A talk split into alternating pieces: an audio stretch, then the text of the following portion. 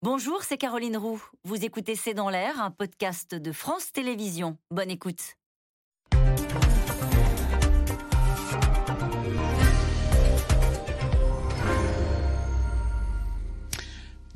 Bonsoir à toutes et à tous. Adopté, le gouvernement a réussi à faire voter à l'Assemblée nationale l'ensemble de ses mesures sur le pouvoir d'achat.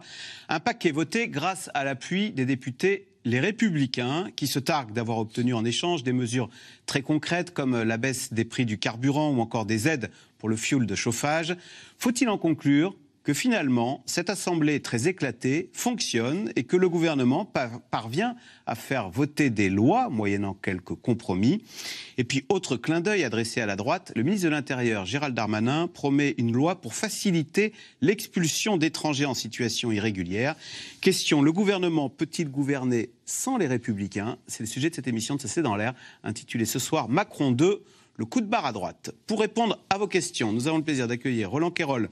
Vous êtes politologue, directeur euh, du Centre d'études et d'analyse de CETAN, directeur conseil de Région Magazine. Soisy Kemener, vous êtes rédactrice en chef du service politique de Marianne. À lire dans le prochain numéro de Marianne qui sort demain cet article du 28 juin au 28 juillet à l'Assemblée nationale, le mois où tout a changé. Audrey Goutard, vous êtes chef de service enquête et reportage à France Télévisions. Et David Revaudalon, rédacteur en chef du service politique du journal du dimanche. Je rappelle votre livre, Les guerres du président. C'est aux éditions du Seuil. Merci de participer à cette émission en direct. Soisy Kemener, donc le gouvernement a réussi à faire passer son texte sur le pouvoir d'achat.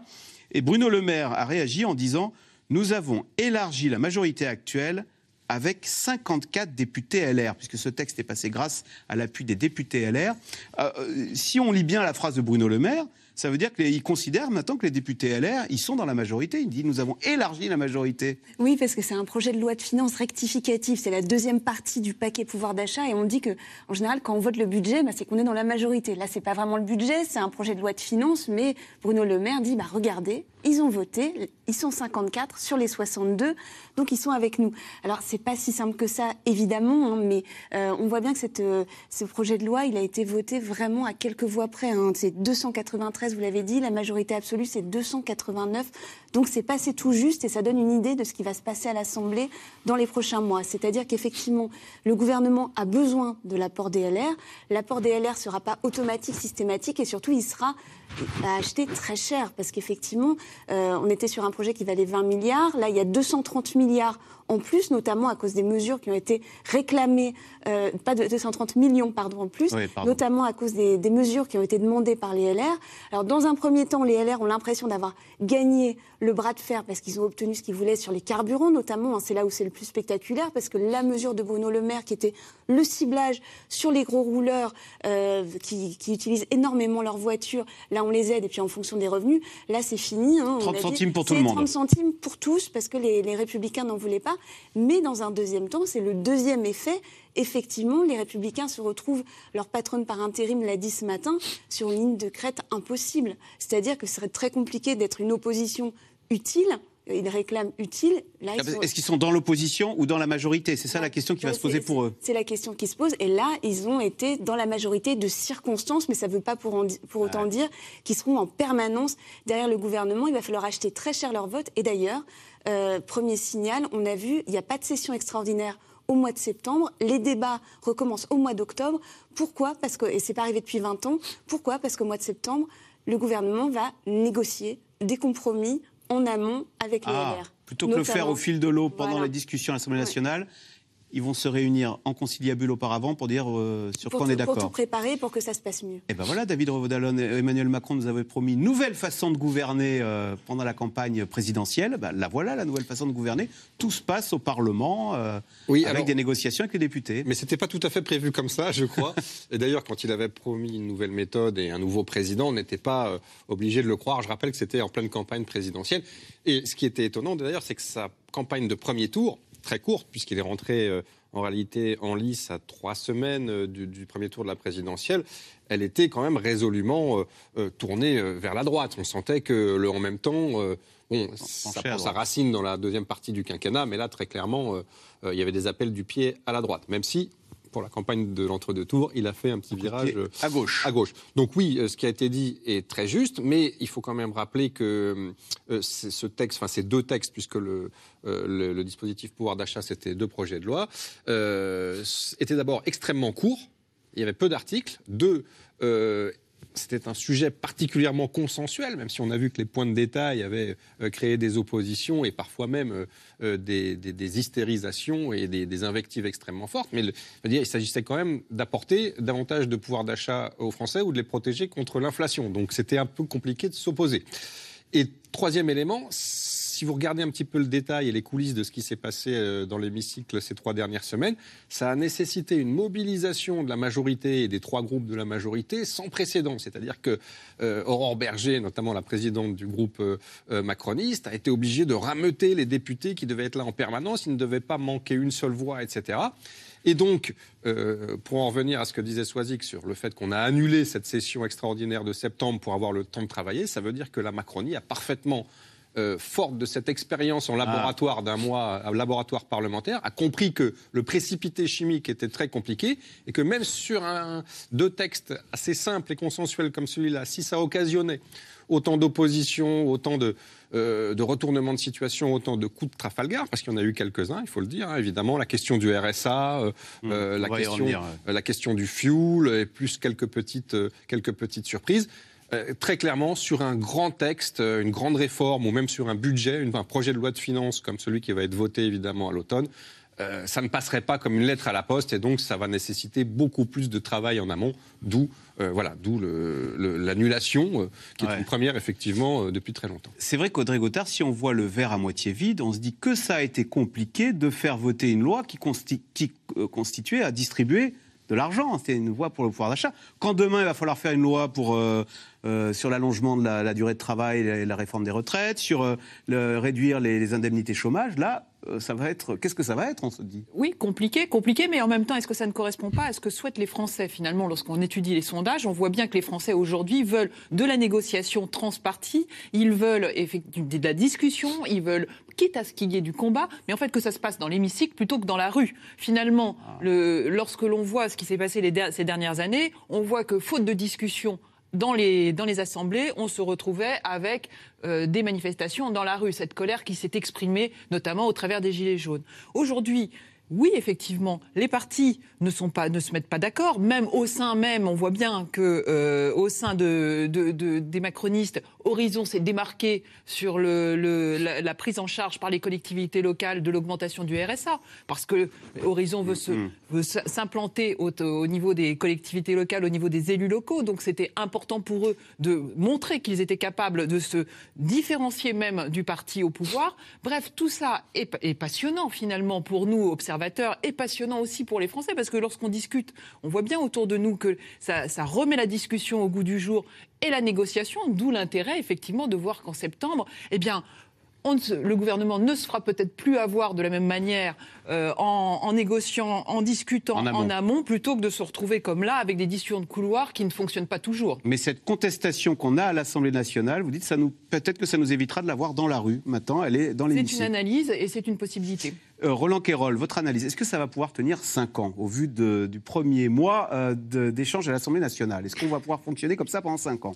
Écoutez, moi je viens de temps en temps assez dans l'air et je prends chaque fois la leçon de journalistes qui m'expliquent que c'est intenable et d'ailleurs que ça ne marcherait pas dès le premier mois. Euh, et pour toutes les raisons qu'on me redit chaque fois. Et moi, je suis probablement le, le, ravi de la crèche, celui qui croit euh, avec optimisme au fonctionnement des institutions. On est deux alors. Euh, oui, je suis d'accord avec ce que vous avez dit, mais au-delà de ça, je, je, fais valoir, il y a 23 parlements en Europe qui fonctionnent comme ça. Et personne ne se demande quand ça va éclater. Toute la discussion pendant des semaines ici, ça a été quand sera-t-il obligé de dissoudre? Vous avez remarqué, c'est sorti pour le moment. Et, mais il y a toujours cette idée, ça va pas tenir. Pourquoi? Pourquoi est-ce qu'on ne pourrait pas? Alors, si je, sais bien, on me dit, euh, les 23 parlements européens qui fonctionnent comme ça, ils sont dans des cultures habituées au compromis et nous pas. Mais qu'est-ce que c'est que cette histoire?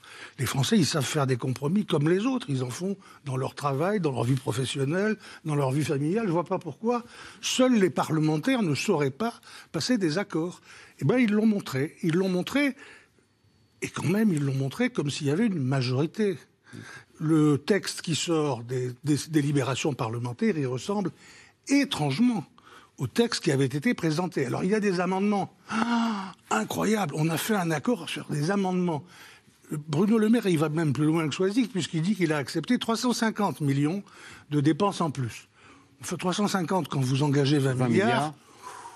si c'est le prix à payer pour avoir pratiquement tout un groupe parlementaire d'opposition qui vote avec vous, euh, il doit être quand même très Mais heureux. que- Voilà, donc je pense que tout ça prouve que c'est techniquement Mais que la et loi se politiquement possible. Que la loi se fasse au Parlement et moins dans les ministères. Incroyable. hein Oui, Incroyable. mais euh, est-ce que c'est La nouveau loi se fait au Parlement. Incroyable. Oui, mais c'est vrai que techniquement, elle se faisait avant dans les ministères. Mais absolument. Bon, ça, Moi, c'est- je, je crois qu'on est entré dans une phase parlementaire de la Ve République.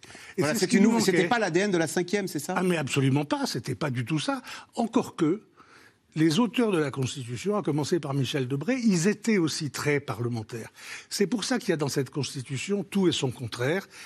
On peut en avoir une lecture Ah, ultra ouais. présidentielle, on peut aussi en avoir une lecture extrêmement parlementaire, et les règlements successifs de l'Assemblée nationale se sont chargés d'ajouter des tas de petits tricotages possibles qui permettent à un gouvernement de gouverner sans majorité, c'est ce qui est en train de se passer. Donc, Soisy Kemener, que la loi se fasse à l'Assemblée législative, finalement, c'est presque dans Mais- mais- un mais- retour à la mais- normalité. Mais, mais- mais bien sûr, d'ailleurs, les, vous disiez tout à l'heure, les Français se sont réjouis de cette nouvelle situation. On a vu dans les premiers sondages, en tout cas, on verra ce qu'il en sera dans, dans quelques mois, mais la- le premier réflexe a été ah, ils vont, ils vont discuter.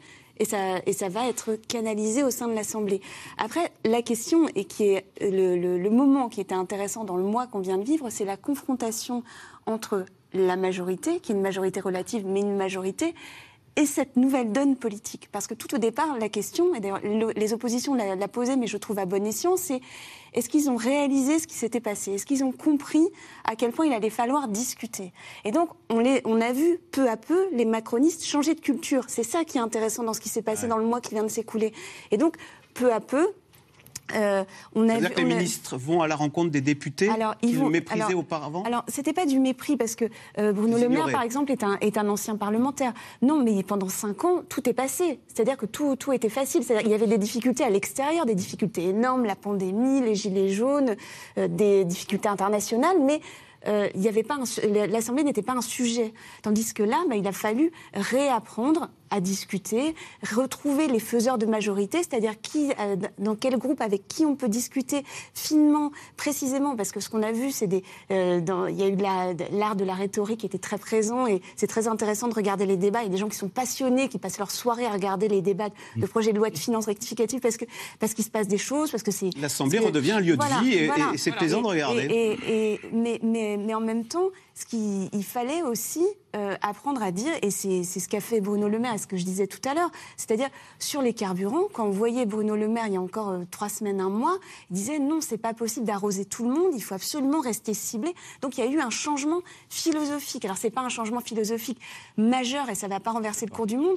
N'empêche, euh, on, a, on a vu la Macronie, le Renaissance, alors, il y a eu, des, il des, des on en parlera tout à l'heure avec Horizon, mais on, a vu un, pouvoir prendre en compte la nouvelle donne. David Revaudalode, maintenant les journalistes politiques vont davantage à l'Assemblée parce que c'est là que ça se passe maintenant. très Alors qu'avant d'aller au Il y a un ministère. retour en grâce de l'Assemblée. C'est vrai, euh, vrai qu'il y a eu une conversion euh, ultra rapide à la culture du compromis euh, et du consensus parlementaire. Je rappelle que pendant cinq ans, on a quand même eu, c'était vrai, une Assemblée de une majorité assez importante de députés, pour la plupart, on le dit, et c'est vrai, Godillot, et une opposition, en l'occurrence les Insoumis, qui était, je, de mémoire, 16, et qui était extrêmement virulents, radicaux, qui faisaient des coups, mais qui ne faisaient pas vraiment avancer euh, les choses. Donc là, on est dans une configuration autre, et on revient à votre question initiale. Euh, oui, Macron, euh, contraint et forcé, doit se convertir au compromis, et donc ses ministres, son gouvernement, sa majorité, les cadres de cette majorité se convertissent à la discussion avec les autres groupes, les ministres reçoivent les députés. Mais je crois que sur un plan personnel, la conversion de- d'Emmanuel Macron serait quand même un peu euh, limitée, parce que vous le savez, on ch- chassait le présidentiel et il revient toujours au galop, donc Il a euh, toujours une lecture très très euh, verticale. verticale de la il est, Constitution. hein. hélas, euh, Le président décide, les autres exécutent. Voilà, mais il est obligé de tenir compte de cette, de cette nouvelle donne parlementaire, évidemment. Alors, il aura fallu de la répartie, de la souplesse et beaucoup de patience. Hein. Le gouvernement ressort bousculé du marathon qui s'est conclu au petit matin par l'adoption du paquet pouvoir d'achat dans une assemblée en ébullition. Un baptême du feu pour les députés de la nouvelle majorité relative qui doivent apprendre à composer et à encaisser les coups. Reportage de Juliette Perrault avec Juliette Vallon et Clément Voyer.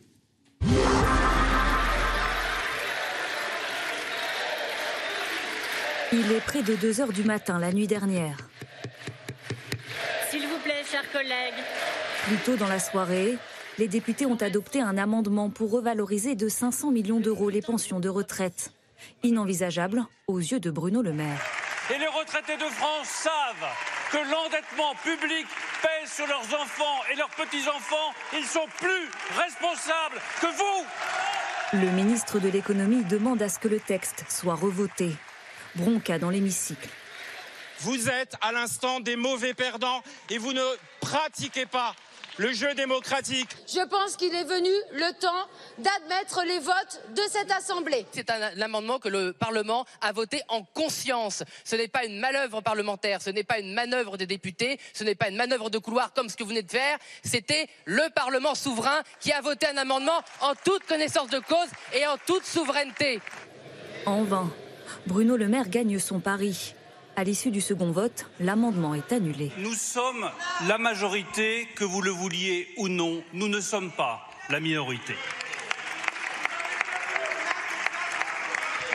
À tous ceux qui disent, à tous ceux qui disent que vous ne supportez pas la démocratie, je réponds que la démocratie, ce n'est pas l'anarchie. Un passage en force dénonce les oppositions. Une décision guidée par des impératifs budgétaires se défend ce matin le ministre en charge des relations avec le Parlement. Pendant euh, des dizaines d'heures, nous avons pris en compte l'avis des, des, parlementaires. Il y a eu des votes, il y a des votes qui étaient positifs, il y a des votes qui étaient négatifs. On, a, en a pris acte, parce que c'est ça la démocratie. Mais sur un texte, sur un sujet comme celui-là, on est sur un amendement d'appel avec, in fine, des conséquences financières très lourdes. On ne pouvait pas laisser passer ça, euh, ce qui ne remet absolument pas en cause la nouvelle méthode et ce travail constructif qu'on a eu, euh, et démocratique, qu'on a eu avec le Parlement. Une nouvelle méthode à laquelle s'essaye Aurore Berger, présidente du groupe Renaissance. À une semaine de la pause parlementaire, les troupes sont déjà fatiguées. Ça tire un peu, les yeux sont de plus en plus petits, euh, mais il y a une vraie cohésion en fait. Je pense que paradoxalement, le fait d'être en majorité relative fait qu'il y a une cohésion qui est d'autant plus forte au sein du groupe parce que chacun se sent beaucoup plus en responsabilité. Une majorité sur le fil, qui se retrouve ce matin-là en réunion de groupe, au milieu d'une semaine agitée. Quelques applaudissements pour se remotiver, car en réalité le chemin est encore long, et cela, Aurore Berger le sait. C'est-à-dire qu'avant, on arrivait dans l'hémicycle, il n'y avait quasiment jamais de surprise. On savait comment ça allait aboutir. Là, on voit bien qu'en fonction de l'orientation de la discussion, en fonction de la nature des débats, en fonction de la température de l'hémicycle, les choses peuvent se basculer. Et donc ça impose aussi plus de souplesse, de capacité à modifier nous ce qu'on avait imaginé, de suspendre ici une séance en disant en fait on va retravailler sur un autre type de compromis. Donc c'est ça qui est nouveau, qui est pas simple, euh, mais qui est encore une fois je pense euh, ce qu'on attendait de nous. Et parfois, il y a de mauvaises surprises. Samedi dernier, les députés Horizon alliés de Renaissance n'ont pas suivi le vote de la majorité sur un amendement compensant la hausse du RSA. Le parti d'Édouard Philippe assume hors de question de se faire écraser. Nous sommes membres de cette majorité, euh, nous voulons pleinement euh, participer à cette majorité, être euh, ensemble dans la construction de ce projet commun, sans pour autant apprendre un certain nombre de choses au dernier moment. Je l'ai dit très tranquillement, lorsque des deals sont passés nous sommes heureux qu'il soit passé parce que nous voulons le consensus, nous voulons qu'il soit le plus large possible, mais il faut que nous travaillions ensemble pour pouvoir définir euh, les conditions de ces rapprochements et ne pas les apprendre au dernier moment. Des deals passés avec les républicains, par exemple sur la question des carburants. Un allié important pour la loi sur le pouvoir d'achat, mais qu'en sera-t-il sur d'autres dossiers dans quelques mois? Euh, question téléspectateur David Revaudalon, c'est Catherine en Côte d'Or. Va-t-on devoir subir une Assemblée nationale indisciplinée et turbulente pendant cinq ans? On sait qu'Éric Ciotti s'est plaint du relâchement vestimentaire des députés euh, La France Insoumise en leur demandant de porter une cravate parce qu'à l'Assemblée, on représente la France. Il faut que les Français soient fiers de leurs députés. C'est parce que j'en porte une que vous me posez la Ben question. voilà, hein. Euh, je crois qu'il y a deux choses. Il y a le vestimentaire, mais c'est un autre sujet. Et puis il y a l'assemble- le- le- le- le- la tonalité des débats, l'atmosphère, la température, comme, dirait, comme disait Aurore Berger dans votre reportage. Et de fait, la température est très chaude, effectivement, puisque c'est ce qui est normal, avec quelques 90 députés RN, euh, avec euh, 120 dé- quelques 120 députés de la NUPES, dont euh, trois quarts d'insoumis. Évidemment, les invectives, les noms d'oiseaux euh, fusent. La majorité est elle-même relative, donc en situation de faiblesse, donc plus de tension. Et donc, euh, je pense que oui, pour répondre à, à la question de votre téléspectatrice, ça va durer pendant cinq ans. si jamais, ces invectives, si jamais on ne dissout pas. Et pour- pourquoi ces invectives? C'est aussi pour faire le buzz et être pris sur les réseaux sociaux? Alors, y a, bien sûr, oui, il y a la question des réseaux sociaux qui accompagnent. Qui s'est invité Qui s'est invité, effectivement, parce qu'on a des vidéos, on a des ce qu'on appelle des punchlines, ces petites phrases, ces petits mots, ces, sorties et ces saillies des députés qui sont parfois aussi euh, montés et scénarisés pour justement euh, euh, prospérer sur les, sur les réseaux sociaux. Et après, il y a des questions de stratégie. Très clairement, le groupe insoumis, lui, est dans une posture euh, allez, euh, presque de, guérilla ou révolutionnaire. C'est-à-dire que leur idée, c'est effectivement de préparer la prochaine élection et de montrer qu'ils sont beaucoup plus virulents que euh, le Rassemblement national, bien sûr que le- les socialistes, les écologistes, etc., qui ne feront aucun com- compromis. Et donc, ça passe par des coups. Mais c'était la même stratégie en 2017, souvenez-vous. Sauf que la, la différence, c'est qu'ils étaient 16. Souvenez-vous, ils venaient en maillot de foot, euh, c'était le cas de, de Ruffin, ils venaient avec des paquets de pâtes à l'Assemblée pour dire que c'était pas bien de supprimer euh, euh, quelques euros dans la location euh, APL, APL. la location logement des, des étudiants. C'était, d'ailleurs assez bien fait. Mais c'est la même chose, sauf que là, ils sont euh, cinq Ils sont fois plus. Et donc, forcément, ça s'entend, beau, ça se voit beaucoup plus. Et du coup, les débats s'éternisent. Roland Quérol, Bruno Le Maire s'est plaint de débats interminables à l'Assemblée nationale. Ce texte a été adopté à 3h45 là, la nuit dernière, hein, donc ce matin. Euh, c'est tellement long que Émeric Caron, qui est le nouveau député euh, de la France Insoumise, a quand même euh, s'en est ému. Il dit on va donc passer, y passer la nuit. Pas sûr que la démocratie soit efficace ainsi pour c'est pour la fatigue. Il était une heure et quart quand il a tweeté ça du matin. Est-ce qu'on réfléchit bien? Est-ce qu'on travaille bien à une heure du matin? Et qu'on sait qu'on a encore toute la nuit à travailler?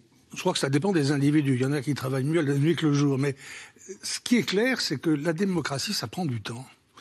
Euh, dans une dictature, on a une mesure à prendre, on la prend, elle est prise, elle est euh, obligatoire. La démocratie, c'est comme le compromis, c'est le compromis, c'est la discussion, et c'est qu'il faut trouver des arrangements. C'est long. Euh, Il n'y a pas un peu d'obstruction parfois de la part d'opposition qui Bien serait sûr, de mauvaise bien foi? sûr qu'il y en a, bien sûr qu'il y en a. Et le, le- le groupe qui va poser le plus de problèmes, qui commence à en poser le plus, c'est celui des insoumis, parce qu'ils ont théorisé cette idée de la rupture permanente. Sur tout événement, sur tout texte, sur tout amendement, c'est l'occasion de montrer qu'on est une opposition résolue, qu'on est là et qu'on ne laissera rien passer. Donc évidemment, il faut se servir dans ces conditions-là de toute possibilité en séance, en commission, sur le vote des amendements, en permanence, de dire non et de faire le buzz. C'est une stratégie. Est-ce que leurs électeurs en sont contents? Sûrement oui. Est-ce qu'ils en seront contents tout le temps? Le pari des alliés de la NUPES, euh, certains écologistes et beaucoup de socialistes, enfin beaucoup, ceux qui leur restent de députés, c'est de se dire non, ça c'est trop. Il vaut mieux quand même avoir une attitude qui soit plus souple et plus compréhensible par l'opinion. Mais donc là, c'est un problème d'interprétation de l'opinion. Est-ce que l'opinion demande en effet plus de tricotage démocratique ou est-ce qu'elle demande de temps en temps une opposition plus résolue?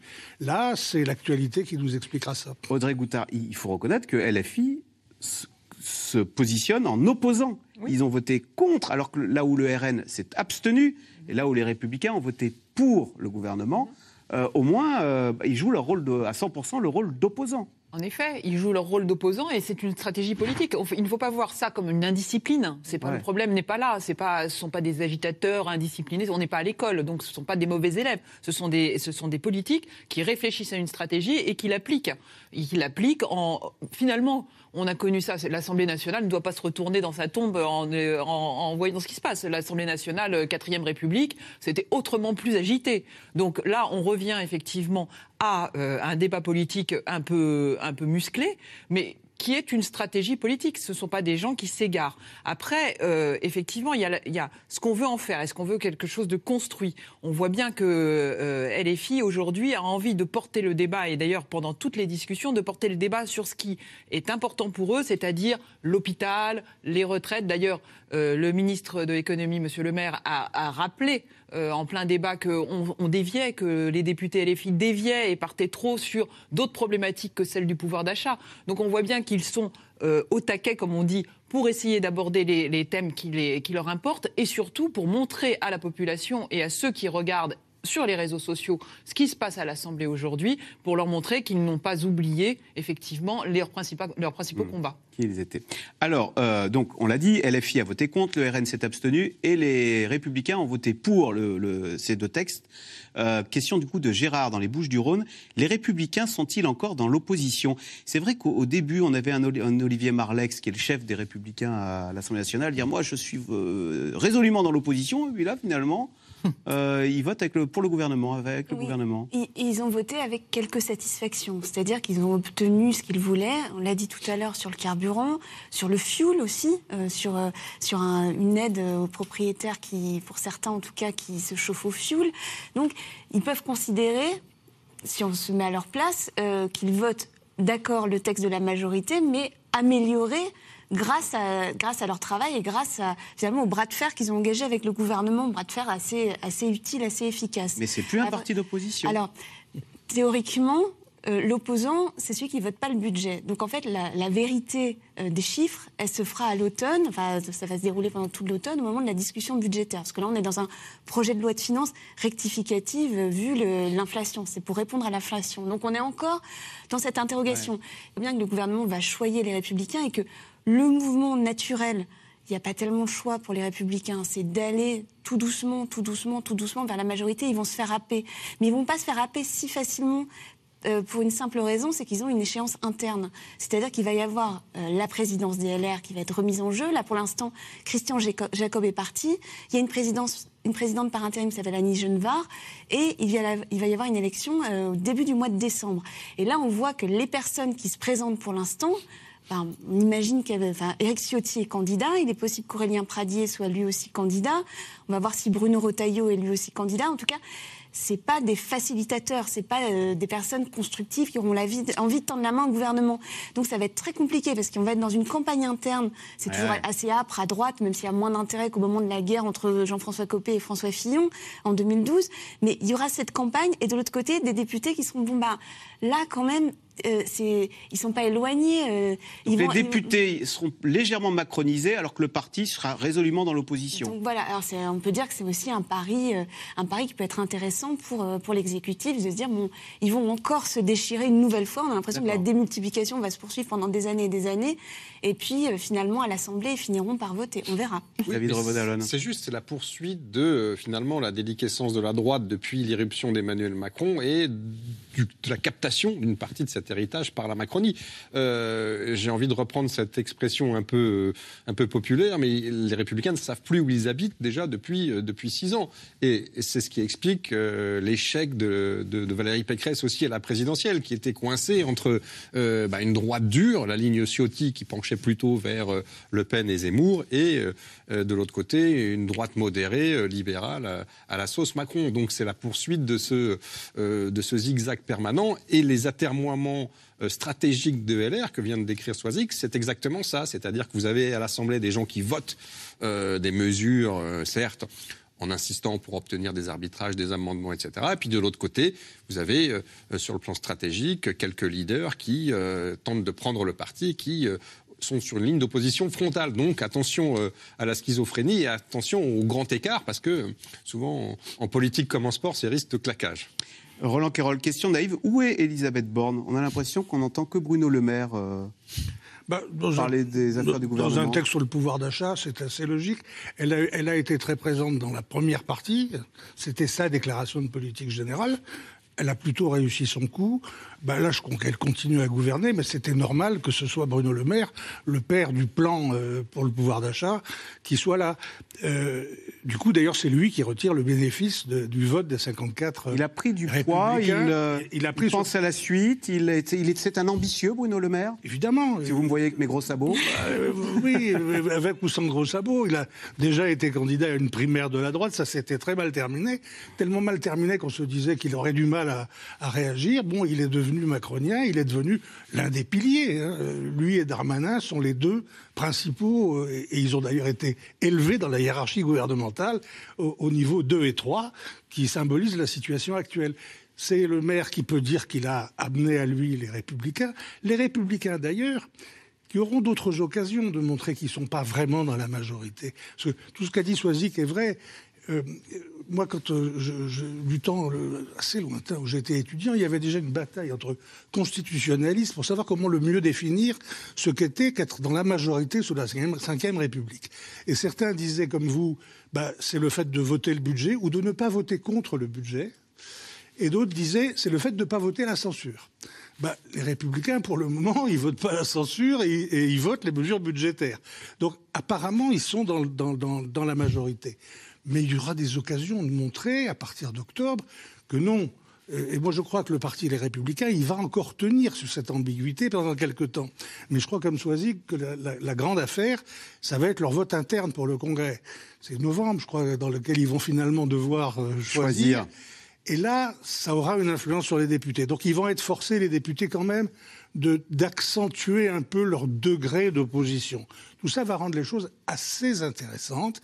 Mais voilà, je crois qu'il ne faut pas s'arrêter à ces définitions simples de majorité et opposition. Mmh.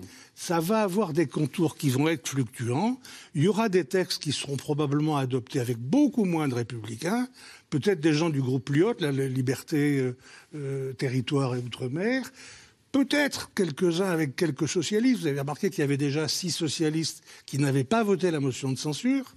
Bizarre quand même, quand on c'est le premier texte qu'on a, sur lequel on a à se prononcer. Bref, il y a peut-être plus de mou et de flou de jeu. possible dans ces définitions de majorité et d'opposition. Soisic Kemener, parmi euh, les indisciplinés, il y a même eu les députés du parti d'Édouard Philippe, Horizon, qui ont fait un petit coup de Trafalgar là, en faisant adopter un amendement de, sur pour le RSA. Euh, Est-ce que c'était une façon pour Édouard Philippe de se rappeler au bon souvenir euh, de la Macronie et de rappeler que lui aussi, il a nourri de grandes ambitions face à un Bruno Le Maire que, dont je disais qu'il était qui se mettait en avant en ce moment C'est presque existentiel pour Horizon et pour Édouard Philippe. C'est-à-dire qu'à partir du moment où vous avez une majorité relative, euh, de toute façon, l'apport, il doit se faire à l'extérieur. Si on avait été sur une majorité absolue avec Horizon et avec le Modem, là, Horizon et le Modem auraient eu toute leur place pour dire bah, vous voulez qu'on vote, vous avez besoin de nous, euh, écoutez ce que nous avons à, à vous dire, monsieur le ah Président ou madame la Première ministre. Mais là, ils sont engloutis dans cette nouvelle situation politique. Donc, il faut exister. Et donc, ce qui reproche au gouvernement, euh, finalement, les, les, députés Horizon, c'est d'avoir pas assez euh, discuté avec eux, de partir du principe que comme on est dans une situation politique très dure, politiquement, eh bien, enfin très dure, très très tendue, euh, bah, ils allaient se lever comme un seul homme et soutenir euh, évidemment les propositions du gouvernement d'Elisabeth Borne. Et en fait, c'est pas si simple. Alors évidemment, derrière tout ça, il y a cette, vous avez raison, il y a cette cette, cette rivalité entre les deux hommes qui sont sur deux stratégies différentes. Il y a la stratégie par l'intérieur, celle de Bruno Le Maire, c'est le meilleur élève, c'est aujourd'hui quasiment le vice-premier ministre, il est, euh, il est infaillible, il est là, il tient la baraque, il reste à... Et l'enjeu, c'est la succession d'Emmanuel Macron. Bien sûr, et de l'autre, et de l'autre côté, un Édouard Philippe qui passe par les extérieurs, qui est un jour là, un jour pas là, euh, qui est beaucoup plus, beaucoup plus alternatif finalement, qui est dans le soutien à Emmanuel Macron, mais parfois en retrait. Et alors, ce qui est très intéressant, c'est que certains au gouvernement regardent ces deux-là et se disent que de toute façon, c'est toujours comme ça, c'est-à-dire qu'on voit un duo début un duel en début de quinquennat et ça se termine jamais de cette façon-là. Et alors ils ont le nez sur les sur les ça sondages. pourrait être un troisième. Voilà, ils ont le nez sur les sondages de popularité et donc je vous le livre. Hein, vous, mmh. Mais euh, certains disent mais regardez euh, regardez la popularité de quelqu'un comme Castex, ça prouve finalement que euh, peut-être que les Français auront envie de pas un clone d'Emmanuel Macron, pas quelqu'un qui ou en tout cas qui lui qui lui ressemble à ce point-là. Peut-être qu'ils auront envie de quelqu'un d'un peu différent. Et donc certains ministres, alors c'est aussi une façon de pas choisir hein, entre entre Bruno Le Maire et Edouard Philippe Philippe et puis de renvoyer ces, ces débats à plus longtemps. Mais la, la- la guerre de succession a commencé euh, en Et sourdine. vous venez hein, de rajouter un nom, Jean Castex. Voilà. Hein? 57 ans, il a. C'est jeune en politique. hein. Moi, je veux rajouter un quatrième, Gérald Darmanin. Il y a 15 jours, nous avons mis fait à la lune du JDD à quoi joue-t-il? Et vous aviez la photo de trois compères. C'était Édouard Philippe, Gérald Darmanin et euh, Bruno Le Maire, puisque effectivement les, les appétits se, euh, se déchaînent. On- la guerre de succession était censée commencer euh, à aux européennes dans deux ans, si ma mémoire est bonne. En réalité, on voit que la situation de faiblesse du président, qui ne pourra pas se représenter pour un troisième mandat d'affilée, et surtout, cette majorité extrêmement relative qui, euh, on vient de le diagnostiquer, qui empêtre tous ces projets et qui en limite ses marges de manœuvre, font qu'effectivement, eh bien, les uns et les autres euh, font valoir leur, euh, leur part de marché à l'intérieur de la majorité. C'est ce qui s'est passé avec cet amendement Horizon, qui a été vécu, il faut le dire, comme un vrai coup de, un vrai coup de Trafalgar, Trafalgar. par le- les, les représentants de la majorité. Alors justement, Gérald Darmanin, le ministre de l'Intérieur, qui est accusé de faire des clins d'œil à l'extrême droite sur un sujet sensible, l'expulsion des étrangers en situation irrégulière. Suite à un fait divers, Gérald Darmanin annonce une loi pour faciliter euh, ces expulsions, notamment lorsqu'il s'agit euh, d'étrangers délinquants. Il faut dire qu'elles sont rarement appliquées, hein, moins de 10% en 2020, ces expulsions. Reportage de Marie-Laurent, Pierre Dehorne et Emmanuel Bach. C'est un lieu tenu secret, au plus près des pistes de décollage de l'aéroport Roissy-Charles de Gaulle. Une unité de la police aux frontières unique en France, où sont conduits les sans-papiers expulsés juste avant d'être embarqués dans l'avion. On fait un peu toutes les destinations. hein. Le cas qui nous intéresse aujourd'hui, qui est de nationalité marocaine, sera renvoyé vers le pays où il a déposé sa première demande d'asile politique. Donc là, en l'occurrence, les Pays-Bas. Tout droit sorti de prison, le jeune homme arrive sous escorte policière. Pour la procédure, il n'y a pas la de à savoir s'il n'y a pas des objets dangereux sur lui. Ponctuellement, on peut découvrir des lames de rasoir ou quelques objets qui sont interdits dans des cabines d'avion, un briquet par exemple. Question de sécurité pour les passagers, mais pas seulement. Le reconduit pourrait chercher à se blesser pour empêcher son départ. Amsterdam, c'est dans, dans pas longtemps, dans même pas une heure, 45 minutes. Tout est fait pour que l'individu reste calme. Mais pour que l'expulsion ait bien lieu, il faut surtout un document essentiel. Voilà, laissez passer. Le fameux laissez-passer consulaire. Donc ça, c'est un laissez-passer roumain. Identité, photo d'identité, avec toutes les, les mentions légales, comme pour une carte d'identité. Donc ça vaut passeport temporaire. C'est émis par l'ambassade comme quoi elle reconnaît bien l'individu, qu'il est bien la nationalité et qu'il peut rentrer dans son pays. Mais certains pays rechignent à les délivrer, notamment les pays du Maghreb, en particulier lors de la crise sanitaire. Un manque de coopération qui explique en partie les si faibles taux d'exécution des obligations de quitter le territoire français, moins de 7% en 2020, encore moins pour la première moitié de 2021. L'étranger reconduit repart le plus souvent par un vol commercial, embarqué en toute discrétion, juste avant l'arrivée des autres passagers. On va ramener un depuis aujourd'hui. Je pars avec vous sur Amsterdam. Donc une visite qui est, au moment où on parle, très calme. Le commandant de bord peut s'opposer à sa montée dans l'avion s'il considère que la sécurité du vol est compromise. Dès qu'on a votre autorisation, on le fait monter. Vous pouvez embarquer. C'est bon pour vous Merci. Je vais l'accompagner jusqu'au fond de l'avion? Allez, vous permettez L'homme voyagera seul, quand d'autres, jugés dangereux ou trop récalcitrants, sont escortés par la police jusqu'à l'aéroport d'arrivée. Coût moyen de l'expulsion forcée, 13 800 euros par individu. À quelques encablures de là, d'autres étrangers en situation irrégulière patientent dans ce centre de rétention le temps que leur expulsion s'organise. Privés de liberté jusqu'à 90 jours. Donc là, on est dans la zone, on va dire, de vie femme-famille. Pour nous y rendre, nous accompagnons ce député, ancien membre de la majorité, spécialiste des questions de migration. Faites-nous sortir d'ici Faites-nous sortir d'ici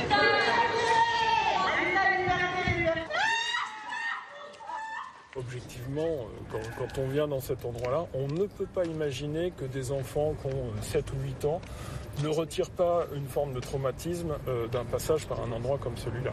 C'est très clair. Parce que la fouille, elle va être également pour eux à l'entrée. hein. Des centres dont la capacité d'accueil a augmenté de 30% en 5 ans, avec encore de nouvelles constructions prévues en 2022 et 2023. Pas ce qu'on appelle le grand luxe. Le député s'interroge sur la logique du système, tant les obstacles aux expulsions sont nombreux. Euh, à partir du moment où il y en a une sur cinq qui est effective, donc on se demande un petit peu si le, le, le, le système passe pas complètement à côté du, du sujet, tout simplement. Donc pourquoi, euh, pourquoi enfermer des gens alors qu'on sait pertinemment euh, qu'on ne va pas pouvoir les expulser? Car il peut y avoir de multiples recours juridiques. Les situations des sans-papiers sont parfois aberrantes, comme ce monsieur qui attend depuis 60 jours une éventuelle expulsion vers le Congo, son lointain pays d'origine. Moi, je suis en France depuis le 17 décembre 1984. J'ai trois enfants nés ici, français, avec des bacs. Il y a des libérations à la Cour européenne des droits de l'homme, il y a des libérations euh, par les préfectures aussi. En ce moment, on a une personne qui est apatride. On sait qu'elle ne pourra pas être expulsée, elle n'a pas de pays de nationalité. Enfin, c'est évident. Quelques jours après notre tournage, la rétention de ce monsieur a été levée par le juge. Alors, Audrey Goutard, pourquoi est-ce si difficile de faire exécuter les obligations de quitter le territoire français quand un juge dit bah, vous, vous partez parce que vous êtes en situation irrégulière, etc. Il n'y a que 5, un rapport du Sénat, 5,7% le taux d'exécution des obligations de quitter le territoire français. Oui, c'est vrai, le chiffre est toujours, a toujours été très très bas en fait, parce que, pourquoi? Bah, C'est assez simple, c'est-à-dire que vous avez des, des, contrats, si je puis dire, entre les pays d'où sont, dont sont originaires les, euh, les, les, personnes à expulser et la France. Et dans la majorité des cas, les pays refusent de récupérer leurs citoyens. Voilà. Donc, euh, lorsque vous avez un citoyen euh, d'un État africain, que vous souhaitez le renvoyer dans son pays et que le pays dit, bah non, ce monsieur-là, on le connaît pas, on veut pas le voir, que les papiers d'identité sont, sont, flous, que l'identité est compliquée à, mettre, à, à, mmh, mmh. Voilà, et donc euh, effectivement, euh, voilà, et donc euh, effectivement, bah, on, on, a un mal fou à renvoyer cette personne, et généralement, elle est finalement relâchée. Roland Quirol, vous comprenez que bah, cette impuissance, cette, bah, on n'y on arrive pas, euh, exaspère une partie de l'opinion? Oui, oui, parce que ça paraît, ça paraît le bon sens. Euh, de dire, bah, enfin, ils sont expulsables, ils sont expulsés, il y a une décision de justice, dehors. Mais encore une fois, pour les raisons qu'on vient de dire, c'est pas si simple. On, on, vit quand même, Dieu merci, dans un état de droit.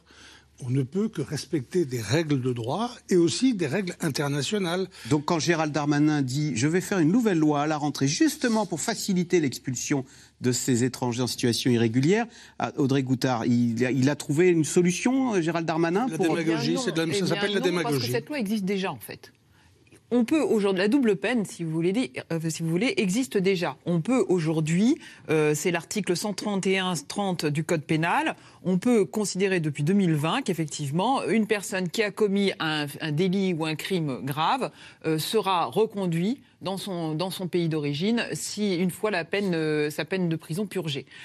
La seule chose, le seul point qui, à l'heure actuelle, n'est pas possible, c'est lorsque la, lorsque la personne a moins de 13 ans, lorsqu'il s'agit d'un adolescent. Donc là, c'est Nicolas Sarkozy qui avait décidé qu'effectivement, euh, lorsqu'il s'agit d'un citoyen de moins de 13 ans, d'un d'une voilà, on ne pouvait pas le, le renvoyer dans Donc son Darmanin pays va plus loin que Sarkozy. Donc, son mentor. Donc Darmanin va plus loin que son mentor, souhaite aller plus loin que son mentor. Euh, après, cette, ce point-là a peu de chances d'aboutir euh, à l'Assemblée. Hum. Euh, Soisy Kemener, toutes ces histoires, c'est du pain béni pour le Rassemblement national et, et, ça donne le sentiment que décidément Emmanuel Macron euh, a du mal sur les questions d'immigration et de sécurité? Ben, en fait, c'est exactement pour ça que Gérald Darmanin euh, s'empare de cette façon-là de ce qui s'est passé à Lyon. C'est-à-dire que on voit bien, il a fait un. Alors Lyon, on, on rappelle, il y a des, euh, des il y a eu un, voilà, des, des, des personnes s'en sont pris euh, très violemment à des, à des policiers. Euh, Gérald Darmanin fait un premier tweet en disant, bah, l'auteur a été interpellé. Il s'agit d'un, il s'agit d'un, d'un étranger, étranger en situation irrégulière. Voilà, on va l'expulser. Voilà. Et en fait, le procureur répond, non, non, bah, cette personne a été interpellée, mais c'est pas lui. Et Gérald Darmanin continue à dire, mais c'est pas grave cette personne doit être expulsée. Parce que ce qu'il dit, il sait bien que les OQTF, euh, c'est impossible. Les obligations de quitter le voilà. territoire français. Il, il, il, sait bien que c'est très compliqué pour toutes les raisons qui ont été expliquées auparavant. Mais en revanche, il fait une nouvelle diffé différence, euh, Gérald Darmanin, c'est qu'il dit, euh, quand il y a une famille qui est en situation irrégulière, mais euh, qui montre que les gens ont envie de travailler, ont envie de s'intégrer, etc., finalement, ça me pose pas de problème, mais ça va me poser des problèmes si c'est des étrangers qui ont commis des actes ou qui sont même euh, qui, ont été mis en cause parce qu'il est, il est pas, il est un peu flou sur cette question-là de savoir si les personnes ont été jugées ou mises en cause sur euh, dans des dans, dans des affaires graves. Euh, là, il dit il faudra expulser. Mais pourquoi il fait ça, Gérald Darmanin? Parce que c'est l'angle mort qui a été dénoncé à la fois par le RN, mais aussi par les LR, et c'est là qu'on retrouve l'importance des LR dans le jeu actuellement depuis depuis très longtemps. C'est-à-dire que les LR disent sur politique économique, finalement, bon, on n'est pas d'accord, il a dépensé trop d'argent à certains moments, Emmanuel Macron, euh, mais on peut se retrouver dans la philosophie. En revanche, sur le régalien, sur l'immigration, sur la lutte contre la délinquance, on s'y retrouve pas. Et donc la mission de Gérald Darmanin, c'est aussi de dire regardez, je suis là, alors il est ministre de l'Intérieur déjà depuis deux ans, mais ces questions-là ne sont pas abandonnées, je serai présent sur ces questions. Et d'ailleurs, il y a un signe qui ne trompe pas, c'est qu'aujourd'hui, on a appris euh, par de la voix de Bruno Retailleau, qui est président du groupe euh, LR au Sénat. Que le, que- le texte immigration dont a parlé Gérald Darmanin arriverait en premier au Sénat. C'est-à-dire que les sénateurs l'ont demandé et ils l'ont obtenu. Sé- Sénat à majorité LR. Donc le texte va arriver au Sénat et les sénateurs vont se ruer dessus, évidemment. Et c'est là où on va voir quelle va être la, la possibilité de discussion sur certains, sur certains amendements ou même certains, euh, certains amendements Pour du texte. muscler, hein, Pour muscler. et ensuite, il- il, va, expulsions. il va revenir à l'Assemblée. Et là, ce sera compliqué pour les députés. Alors, on va voir ce que garde le gouvernement, mais ce sera compliqué pour, le, ce sera compliqué pour les députés de LR de dire bah non, ce texte ne nous intéresse pas. Donc, il y a, un jeu très politique qui se fait autour de ces questions. Et c'est Gérald Darmanin qui porte le sujet. Donc, quand il se trompe, bah, c'est pas grave, il assume sa position.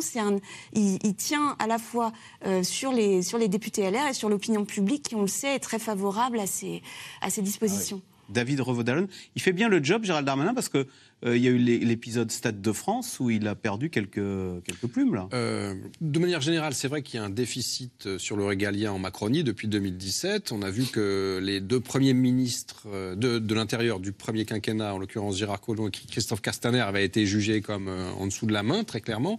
Euh, Gérald Darmanin, s'inspirant beaucoup de- du style Sarkozy, bah, évidemment, joue plus le rôle, occupe plus l'espace, mais dans les chiffres, dans les conduites des politiques publiques, et on l'a vu sur l'affaire du Stade de France, euh, c'était une véritable catastrophe cette affaire. Et je crois que c'est- sans doute, euh, si on refait le film de la campagne, euh, un des éléments qui a contribué à, à plomber véritablement la Macronie. Je reviens juste sur les... Ah, vous pensez que si ça a coûté des voix à l'Assemblée Je- Je, nationale ne vois pas comment ça a pu ne pas, ça a, ça a pu être Ils neutre auraient peut-être eu la majorité absolue sans le Stade Je de ne sais France. pas, je ne vais pas refaire l'histoire, mais en tout cas, ça a sans doute coûté un paquet de députés. Juste un petit mot sur les OQTF. Cette affaire est un serpent de mer. Enfin, il faut avoir un petit peu de mémoire. hein. Chaque ministre de l'Intérieur arrivant à Beauvau depuis 15 ans et endossant son petit uniforme de premier flic de France. Avec moi, on expulsera. Arrive et va dire on va expulser avec moi, vous allez voir, les OQTF, les obligations de quitter le territoire vont être appliquées. Mais je crois que de mémoire, euh, je me trompe peut-être, mais je crois qu'il n'y a pas eu plus de 10 000 OQTF appliqués dans les 15 dernières années, alors qu'on en, on en a plusieurs dizaines de milliers qui sont en, qui En sont en attente. cours. Et donc chaque ministre de l'Intérieur arrive, prend son bâton de pèlerin pour aller qui en Guinée, Bissau, qui en Albanie, qui en Géorgie, qui en Algérie, pour régler cette question des laissés-passer consulaires, hein, puisque c'est parce que les, les États n'accordent pas de laissés-passer consulaires qu'on est bloqué. On ne peut pas renvoyer quelqu'un chez lui. Et en disant, vous allez voir, on va considérablement augmenter le nombre. Moi, j'ai fait euh, plusieurs interviews de plusieurs ministres de l'Intérieur qui m'ont tous expliqué la même chose. En réalité, on voit que ça n'avance pas. Il y, a une- il y a un deuxième élément qui est aussi une question de choix politique. Il n'y a pas que les laissés-passer consulaires, il y a aussi la question tout simplement des moyens et des ressources humaines. Vous pouvez tout à fait euh, envisager euh, de considérer qu'il faut euh, employer 100 000 policiers, euh, 100 000 membres de la police nationale, au-delà de la police de l'air et des frontières, pour aller traquer les clandestins qui font l'objet d'une mesure, une mesure d'OQTF. Mais après, c'est un choix politique et euh, d'abord, ça serait quand même un peu compliqué à, à justifier vu le contexte. Et deux, euh, après, ça veut dire que vous abandonnez toutes les autres priorités. Donc en réalité, je pense que ceux qui vous expliquent, et surtout celles qui vous expliquent que si elle est au pouvoir, elle, elle appliquera les OQTF et que tous les clandestins qui n'ont rien à faire ici seront renvoyés, en réalité, c'est un mirage, ça n'est pas vrai, à moins de consacrer l'intégralité des forces de police et de gendarmerie à cette tâche, ce qui est évidemment impossible. André Goutard, vous confirmez, c'est un grand classique de dire avec moi.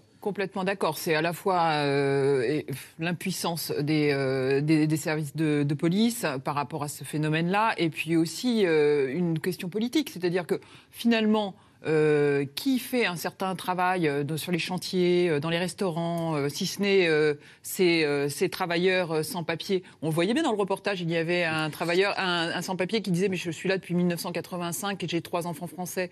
Voilà, la vérité est là, c'est que la problématique de l'immigration clandestine est extrêmement complexe.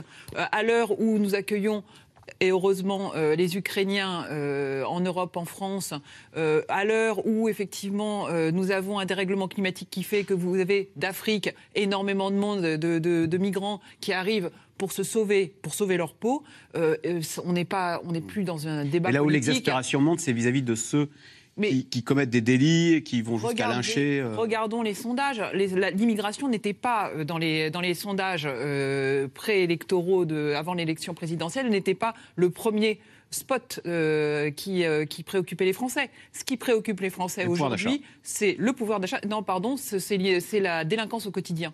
Ah. La délinquance au quotidien est une vraie préoccupation. Et effectivement, la question qu'on peut se se poser, c'est pourquoi Gérald Darmanin euh, crée un mixte entre immigration clandestine et délinquance? Quel est l'intérêt? Quel est l'intérêt politique de le faire?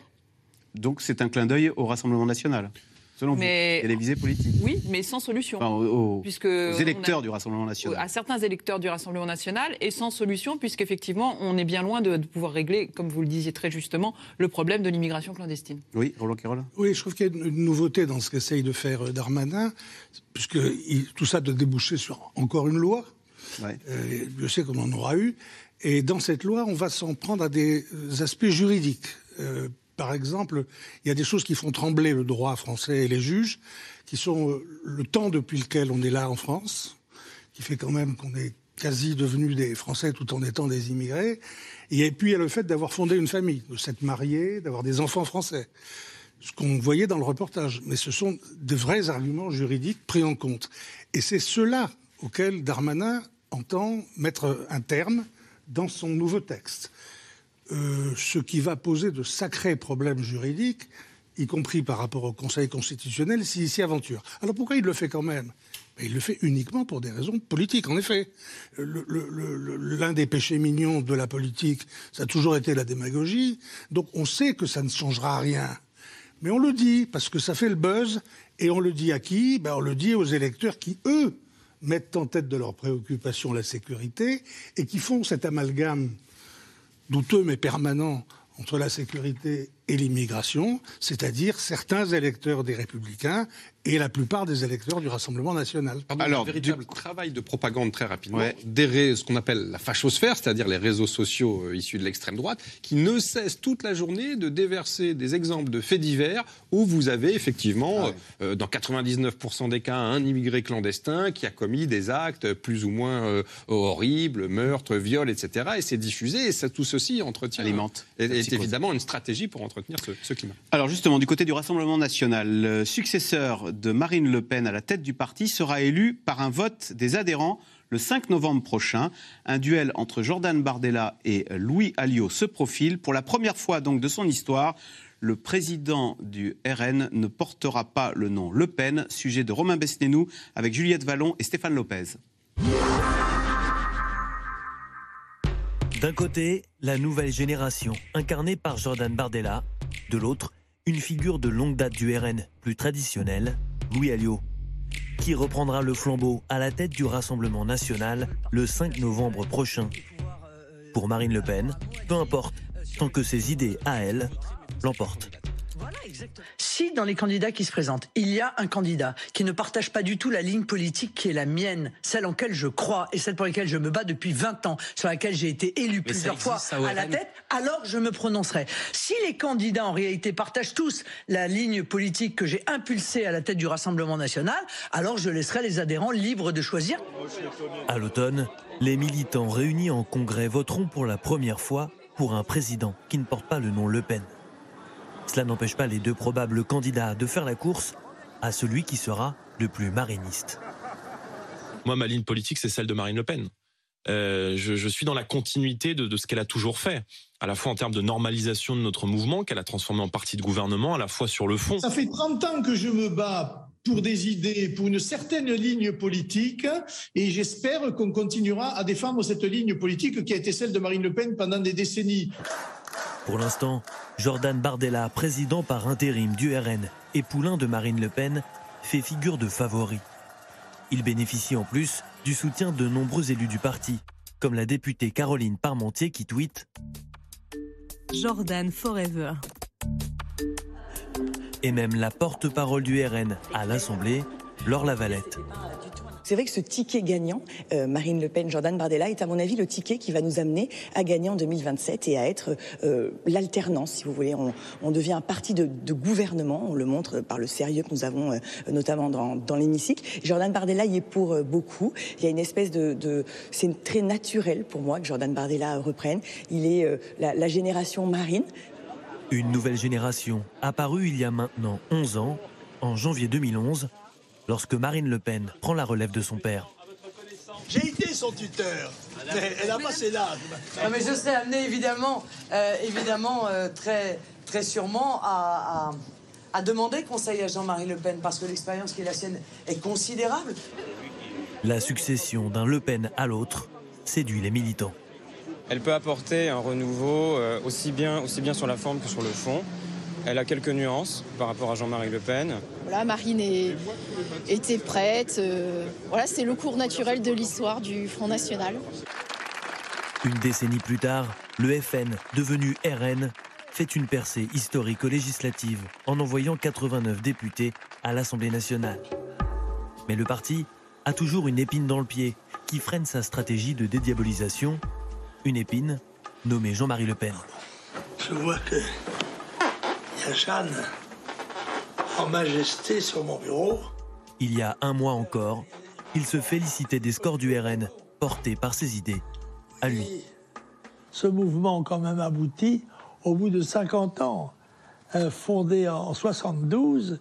Euh, à la première consultation, il avait fait 0,74%.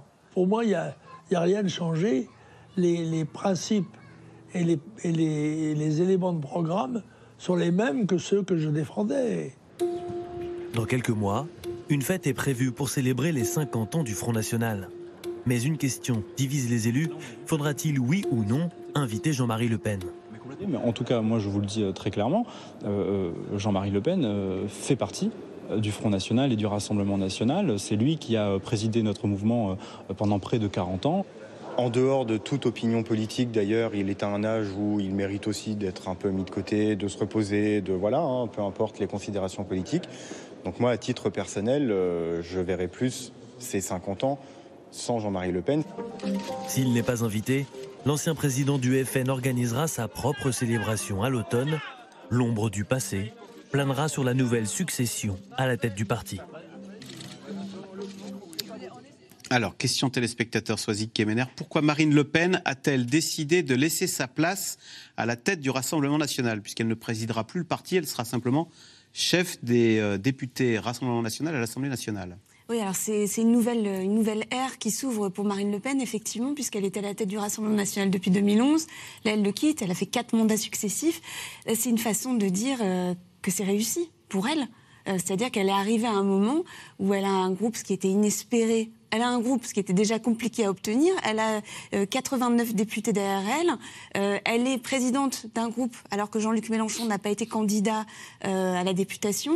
Elle sait que la politique va désormais se jouer au Parlement. Et puis, elle sait aussi que si c'est Jordan Bardella, alors c'est le favori, on verra, Louis Alliot n'a pas encore déclaré sa candidature, mais si c'est Jordan Bardella, il sera une sorte d'homme lige à la tête du parti.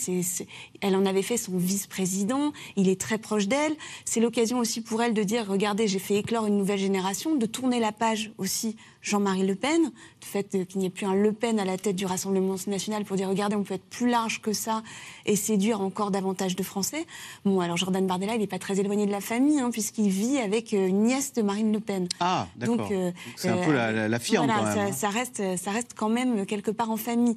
Mais donc, c'est une manière d'acter sa petite victoire. Hein. Elle a pas et de se projeter vers 2027. Et bien sûr, de se projeter vers 2027. On sait, euh, on sait, on sait même. Enfin, il y a eu deux, trois citations de Marine Le Pen disant je vais voir si je serai candidate, mais en vrai, euh, sa réussite majeure, alors c'est évidemment les 42% au second tour de la présidentielle, mais euh, c'est surtout ce qui se passe en ce moment au Parlement.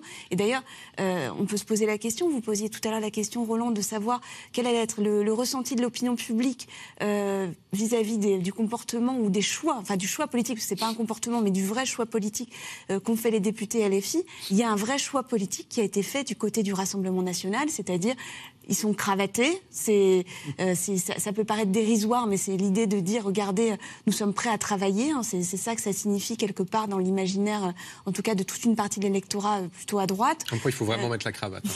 Euh, donc nous, nous, so- nous sommes prêts à travailler. Ils essaient, en tout cas, c'est pas tout le temps le cas, mais de, de faire preuve de sérieux. Euh, ils se sont euh, adjoints l'aide d'anciens euh, proches de Nicolas Dupont-Aignan, qui a été parlementaire pendant très longtemps et qui constitue aujourd'hui la colonne vertébrale euh, du, du groupe RN. Donc c'est montrer un nouveau visage et ce nouveau Celui visage. d'un parti de gouvernement. Voilà, c'est ce qu'elle essaie en tout cas de, de dire. Allez, tout de suite, on revient à vos questions. Alors, David Revaudalon, à part Jordan Bardella, qui est intéressé par le poste de président du Rassemblement national? Bonne question, mais enfin, déjà, semble-t-il, Louis Alliot, euh, puisqu'il était pressenti. Qu'est-ce que ça change si c'est Louis Alliot ou Jordan Pas Bardella? grand-chose. Qu'est-ce que C'est pour ça que moi je voudrais relativiser cette affaire de succession et surtout cette guerre de succession qui n'existe pas. Euh, ça a été dit, il s'agit quand même de deux proches, voire de très proches, c'est le moins qu'on puisse dire, de la famille Le Pen et de Marine Le Pen. Jordan Bardella, ça a été dit, très proche euh, de la famille. Et Louis, Louis Alliot a été le compagnon de Marine Le Pen pendant des années et des années. Donc ils- tous les deux font presque partie de la famille, qui montre qu'une fois plus, euh, pour faire carrière au Front National et aujourd'hui au Rassemblement National, bah, il faut aussi faire partie de la famille et s'appeler Le Pen ou, pas loin. Après, c'est vrai que aujourd'hui c'est beaucoup plus intéressant, ça a été dit par Soisic très bien, que euh, d'occuper le, poste de présidente euh, du groupe à l'Assemblée nationale plutôt que celui du parti. En réalité, il n'y a pas de vraie différence de ligne entre les deux, entre Bardella et Alliot. Il y a une différence de génération. Oui, il est plus moderne, Bardella, il communique. il, est d'une- il a 26 ans, il est d'une maturité très étonnante. jeune, il est hein. d'une grande maturité politique, il communique très bien, il est peut-être plus sensible, mais c'est normal, c'est aussi une affaire de génération politique aux thèses identitaires. Mais bon, je ne crois pas qu'il y ait euh, véritablement. Euh, euh, vous voyez, c'est pas l'aile gauche et l'aile droite de la Macronie hein, entre euh, Jordan Bardella et Louis Alliot. C'est quand même une, La une certaine la proximité. Marine Le Pen. Mais je suis d'accord avec euh, votre euh, reporter, avec votre journaliste. Euh, évidemment, c'est Bardella qui est le favori, d'abord et avant tout parce qu'il est depuis trois ou quatre ans le dauphin et le poulain de la patronne.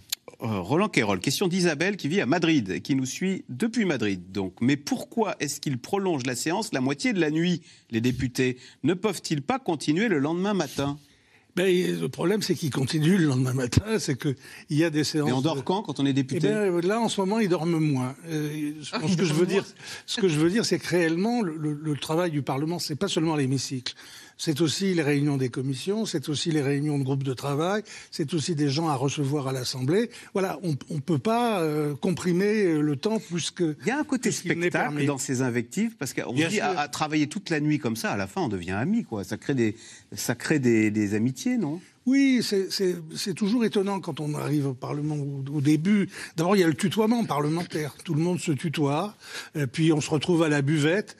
Et il y a euh, parfois des, des- Sinon, des amitiés, ça peut arriver, mais au moins des. Des proximités. Voilà, des, des, des- des Entre par- transpartisanes, hein. Tout à fait transpartisanes, et parfois plus que ça, oui. Ju- Oui, juste un mot sur le travail de nuit, parce que je m'étonnais quand même de voir Émeric Caron euh, tempêter, venir. Il, était la- une heure et quart du matin, il avait l'air de dire, et on n'a pas il, fini. il découvre la vie parlementaire, dire des, des travaux de nuit dans les commissions en plénière, il y en a toujours eu depuis des dizaines et des dizaines d'années. Donc s'il faut, s'il veut pas travailler la nuit, je crois qu'il faut, faut mieux faire un autre métier que, que député ou membre de la représentation nationale. Alors, Julien dans l'Hérault, à part s'opposer à tout systématiquement, que fait la NUP? Est-ce que. Alors, euh, ils s'opposent, mais ils font, il faut leur rendre justice sur ce point-là. Euh, ils font des propositions. Par exemple, ils avaient fait une proposition alternative sur le pouvoir d'achat, qui découlait d'ailleurs euh, directement euh, de la campagne de Jean-Luc Mélenchon. Parce que quand on dit la NUP, en fait, c'est les propositions LFI. Et d'ailleurs, le- la victoire à l'intérieur de la gauche euh, de Jean-Luc Mélenchon, c'est ça. C'est-à-dire que maintenant, quand on parle de la NUP, on reprend le programme de Jean-Luc Mélenchon. Donc, ils font ces propositions-là. Euh, on a vu, à part un amendement ou deux, euh, non, il y en a eu plus que ça, mais un abonnement dont on a parlé ou deux, euh, il y a eu très peu des propositions de la NUP qui ont été reprises par le gouvernement. Mais c'est aussi, de toute façon, une façon pour la NUP de dire, regardez, nous sommes radicalement différents et accuser euh, tantôt LR, tantôt même le RN de faire le jeu, euh, de faire le jeu du gouvernement. Mais euh, oui, ils font des propositions, ça ce serait, ce serait totalement faux de dire l'inverse. C'est Baptiste qui pose la question. Chaque fois que le gouvernement n'obtiendra pas satisfaction, il demandera un nouveau vote. Combien de fois peut-il faire voter le même amendement? Alors là, il faut peut-être expliquer, c'est parce qu'il y a eu les oppositions qui sont mises d'accord pour imposer au gouvernement un relèvement de 500 millions d'euros les dépenses pour la retraite. Du coup, ça déplaisait à ce- ce- cet amendement déplaisait à Bruno Le Maire, qui a fait revoter pour l'annuler, et là, il a obtenu. Donc, on vous fait voter jusqu'à ce que Non, parce que normalement, jusqu'à ce que ça nous plaise. Un vote, euh, un vote, vous pouvez pas le refaire, mais vous avez toujours des, des espèces de feintes pour essayer de représenter une décision sous une autre forme. Donc, euh, euh, vous, avez- vous, vous pouvez aussi ce qu'on a utilisé ce qu'on appelle des cavaliers, c'est-à-dire euh, sur un autre texte réintroduire une telle ou telle disposition. J'ai envie de dire que c'est de bonne guerre parce que bah, dans- il y a la règle du jeu parlementaire et il est de bonne guerre que la majorité et l'opposition utilisent toutes les règles du jeu parlementaire sur le plan de l'image et, va dire, du processus démocratique, surtout au vu de la discussion que nous venons d'avoir et, et des efforts de compromis et de consensus que fait le gouvernement, c'est pas, c'est, c'est pas formidable. Audrey Goutard, peut-on être ministre de l'Intérieur sans avoir des positions très droitières? Bonne question. Bonne question. Après, euh, vous avez eu des ministres de l'Intérieur euh, dans des gouvernements de gauche qui ont été qui se sont toujours. euh, En fait, le profil du ministre de l'Intérieur est intéressant. C'est un profil de, toujours de combattant, de, déf- de défenseur de l'ordre public. Et la notion d'ordre public, c'est une notion que c'est toujours accaparé effectivement la droite. Néanmoins, la gauche euh, et la grande gauche, euh, regardez Mitterrand, euh, avait une notion très forte de l'ordre de, l'ordre public et de la posture que devait avoir l'homme politique qui incarnait le ministère de l'Intérieur. Donc, Est-ce que c'est une posture de droite ou est-ce que c'est une posture de défense de l'ordre public à tout craint? Après, c'est la. Que Chevènement, qui par exemple, qui, était, qui incarnait l'ordre, il, Par il- exemple, oui, le chevènement incarné de l'ordre, effectivement, mais alors était-il pour autant de droite? Non, évidemment. Comme Pierre Jox, comme Manuel Valls, Pierre- qui ont voilà. été considérés comme de bons ministres d'intérieur de gauche, mais. euh, euh, Emmanuel Valls euh, représentait droite, une en fait. frange très... Oui, enfin, il était du Parti Socialiste, Emmanuel Absolument, absolument. Alors, Dominique, dans le Haut-Rhin, pourquoi la majorité n'utilise-t-elle pas systématiquement le 49-3, Roland Quérol? Parce que ça se ferait pas avec les nouveaux, euh, la nécessité, nécessité des, des nouveaux usages. Alors le 49.3, on sait que les parlementaires détestent ça. ça C'est une façon de 49.3, passer en force, hein. Ça veut dire qu'à l'occasion d'un- du vote d'un texte, on oblige les députés à déposer une motion de censure s'ils veulent pas du texte. Ça veut dire se débarrasser en même temps du gouvernement et du texte. Donc c'est une force de frappe assez terrible, une force de dissuasion. Les parlementaires détestent ça. Il fut un temps où ça a été beaucoup utilisé. Euh, Michel Rocard l'a utilisé une trentaine de fois parce qu'il avait qu'une majorité relative. Là maintenant, on ne peut le faire qu'à l'occasion des sessions budgétaires ou une fois par session. Donc, Ah, donc, ça attention, limite. doucement, ça limite. Pareil Mais pour on le peut vote quand même bloqué. faire passer hein. quelques textes euh, Ah, avec ça. hein. On pourra le faire passer, ça arrivera. Même chose pour Il le vote dit, bloqué. il a hein. quelques jokers, là. Un vote bloqué, c'est on fait voter au Parlement en disant sur cette loi, j'accepte tel et tel et tel amendement, rien d'autre, tel que les textes et vous le votez ou vous le votez pas. Voilà. Il y a un certain nombre de techniques comme ça qu'on verra réapparaître sûrement parce que ça aide, mais pour le moment, ce qui serait, qui serait vraiment pas bien vu. Finalement, quel est le parti d'opposition qui a le plus de poids à l'Assemblée nationale? Petite colle, il y a peu de temps pour répondre. Bah, j'ai envie de dire euh, les Républicains, puisque sont c'est le plus petit parti d'opposition, pas par rapport à LFI, par rapport au RN, mais on voit que c'est eux qui sont décisifs dans la mécanique. Deux fois moins de députés, deux fois plus d'influence. Absolument. Voilà, c'est la fin de cette émission. Merci beaucoup d'y avoir participé. On se retrouve demain pour un nouveau C'est dans l'air. Bonne soirée sur France 5.